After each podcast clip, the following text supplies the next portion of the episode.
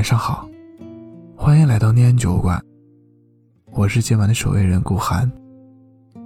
你可以在微信公众号、微博搜索“念安酒馆”，想念的念，安然的安，我在这里等你。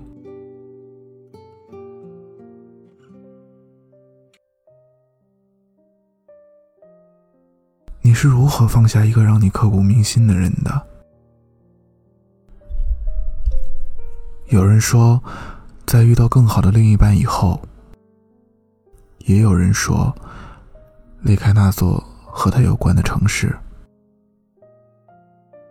其实，放下一段感情，真的有那么容易吗？前段时间，一位很久没见的老朋友从佛山过来找我玩，我们说起了我们相识的时光，一起每天聊天至深夜的时光，也说起了。那个和他在一起四年的他，当说起他的时候，我看到他脸上平静的笑容。我不知道他是装的还是真的不在乎了。但每每想起他和他分手的那段时间，我的心特别疼。他和他相识于二零一四年的圣诞节，那年他二十，他二十二。那晚，我和他一起去过圣诞节。我们喝着奶茶聊着天的时候，他突然过来对他说：“从你进门的时候就开始留意你了，想加你的微信交个朋友。”他想着，当交个朋友也无妨。于是，他和他就从那晚起，每天除了睡觉都在聊天。真正在一起是三个月以后。他被他每天的嘘寒问暖，每天的早安晚安，每天的按时吃饭而打动了。他经常会带他去他想去的地方，带他去吃他想吃的美食。他喜欢吃日料，即使他不喜欢，但是会因为他而开始慢慢的改变。开始的一切都很美好，只是在一起大概一年半的时间吧。他无意中翻看到他的手机，发现。他的通讯录里面有许多姓标的女孩子，而且近期还和一个女孩子经常聊天到凌晨。一开始他是安慰自己，或许只是工作上的伙伴而已，没什么。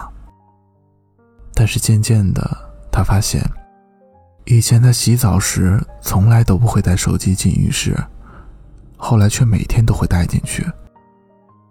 以前他聊电话从来都不会避讳他。慢慢的，有些电话，他都在刻意的回避他，而且一聊就是半个小时。他问他，是谁来的电话？他总说，只是一位新来的同事，有些不懂的事情问我。也是从那时候开始，他每晚都会失眠。有一天晚上，他睡不着，怀疑。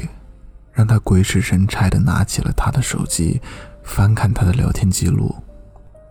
也是那时候，他发现，原来那个时候起，他已经出轨了好几个月了。原来几个月以来，他每次借口出差，都是去找那个女孩。他的心也碎了。后来，他和他摊牌，说要和他分手。但是他说他会改的，让他不要分手，还当着他的面把那个女孩的微信拉黑了。他心软，原谅了他。但是，出轨只有零次和无数次。他多次捉到他出轨，他多次向他保证不会再有下一次。直到他最后一次被他捉到出轨，就彻底分手了。分手是他提的，他说：“那个女孩才是他想要找的，才是最适合他的。”他听到以后当场崩溃的大哭了出来。他打电话给我的时候，哭的已经说不出话了。我让他发个定位给我。我去找他，不愿意，只是一直在哭，而我一直听着他哭。后来的几天，我们都联系不上他，我们也不知道他去哪儿了。直到他胃痛去了医院，我们才知道，他班也没去上，也没有好好吃饭，每晚都在哭，哭到脱水了，哭到胃疼了，被室友发现才送去了医院。在医院那一次见面以后，我也一年没再见过他。他说他想冷静一段时间，想去做一些自己想做的事。他也答应我不再颓废。在联系时，收到的便是他去佛山工作的消息。我想，这或许是最好的选择吧。离开他生活的地方，离开和他一起走过的路，离开那座有他的城市。而这次见面，是他去佛山后的第一次见面。我问他：“你还会想他吗？”他说：“在听到他说他要结婚的时候，我就已经释怀了。刚去佛山的那段时间，我找了一份让自己很忙的工作，因为我觉得这样很充实。即使是无止境的加班，我也觉得。”那才是我唯一快乐的事情，因为我不会去想他，累了我就睡觉，醒了继续工作。渐渐的，他也好像远离了我的生活了。当听到别人说他要结婚了的时候，我的心还是会痛。可是，我好像没那么在乎了。我想，我终于放下他了。听到他这么说，或许是真的释怀了吧，不然他怎么会有勇气回到那座有关于他的城市呢？放下，并不难，但是却不容易。有些人总爱捉着和他的那一点点回忆生活着，然后苟延残喘的活着。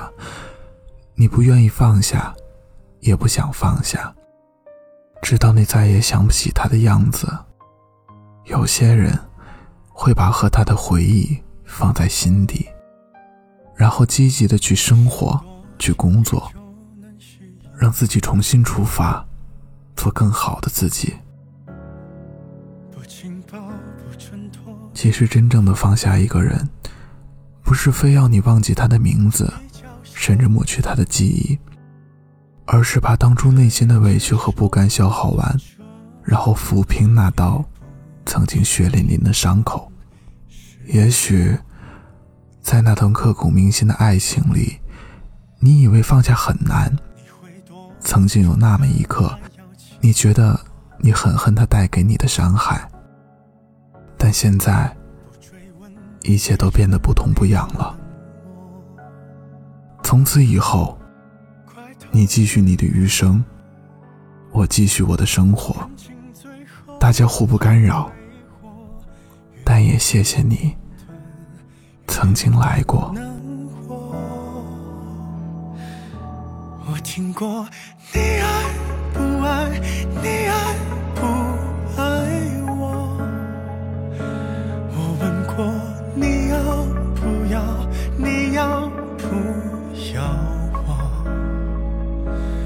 忘了你说没说，你说爱着我，还是厌倦我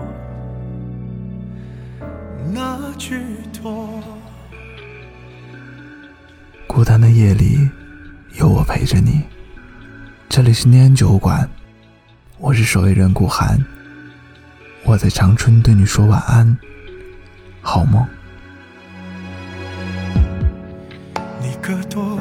会招惹心的我？